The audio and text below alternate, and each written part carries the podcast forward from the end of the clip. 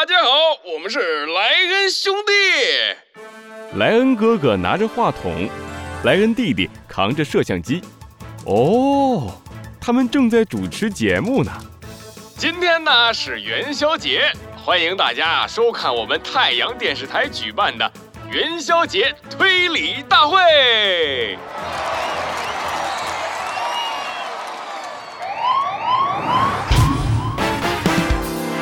罪恶藏在谜题之下，真相就在推理之后。猴子警长探案记：元宵节推理大会一。本次推理大会的冠军将会得到“推理之王”的称号，还有由我们兄弟俩特别制作的巨型汤圆，提前和大家说一下，超级美味的哦。好，那么事不宜迟，让我们请出我们的三名参赛选手。首先，一号选手小鸡墩墩。呵，大家好，大家好。小鸡墩墩挺着圆鼓鼓的大肚子走上了舞台。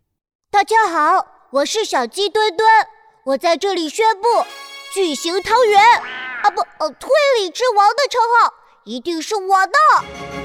好，然后有请第二位选手，兔子警长。哦，嘿，哈！兔子警长翻了两个跟斗，利落的跳上了舞台。我会证明我的推理方法是最强的，冠军一定属于我。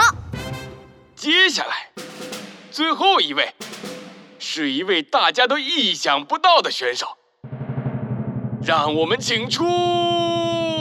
弗兰熊！哦，哈哈哈哈哈哈！舞台上冒出了一团烟雾，弗兰熊的身影藏在烟雾里，一手叉着腰，一手指着天。回礼，本天才也是很拿手的。好，三位选手全都到齐了。那么接下来，莱恩哥哥伸出了一只手，指着三张椅子。耀眼的灯光射向了椅子，观众们这才看清，椅子的扶手上有一个大大的红色按钮，椅子的正上方挂着一桶水。红色按钮是用来抢答的，答对可以获得积分，积分最高的就是冠军了。不过嘛，可不能随意抢答哦，如果答错了，椅子上的桶就会翻过来。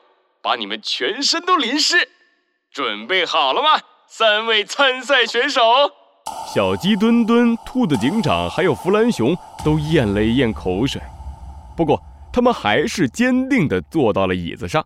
好，三位参赛选手都很有勇气。那么，准备好了吗？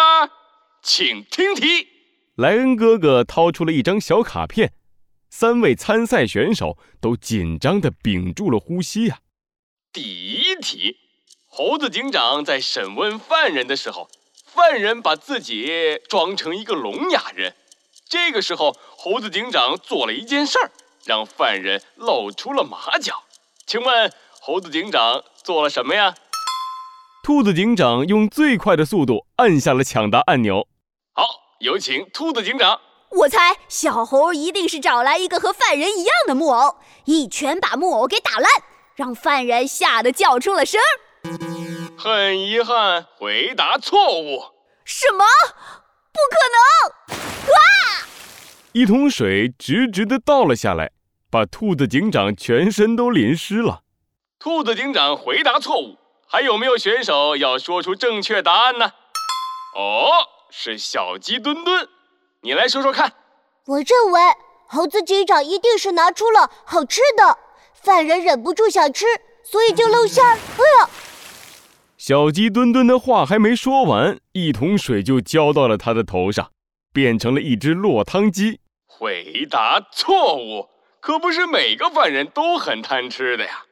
难道这一题没有选手可以回答正确了吗？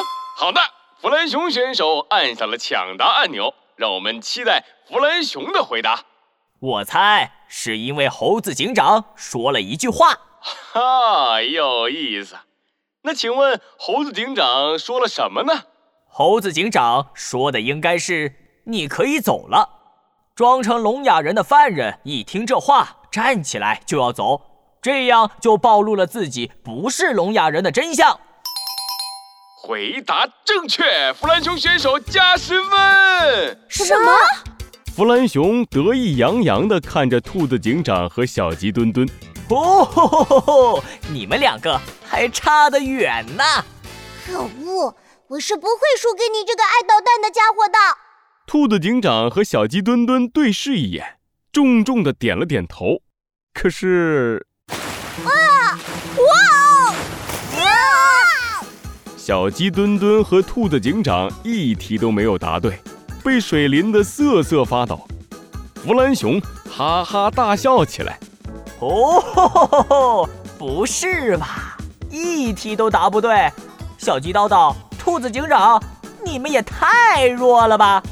看来推理之王非我莫属了。哦，哈哈哈哈哈！小鸡墩墩和兔子警长无力地躺在地上。是小鸡，啊这！小鸡墩墩，可恶！谁？还有谁能来打败弗兰熊？嗯，真相吧，放大镜。熟悉的声音突然在节目现场响起。小鸡墩墩和兔子警长兴奋地坐了起来。兔子警长，小猴。电视台的天花板缓缓打开，从远处传来了螺旋桨的声音。猴子警长牵着一根绳子，从直升机上缓缓地降了下来。不好意思，刚刚结束任务，我来晚了。弗兰熊，推理之王的称号，我是不会让给你的。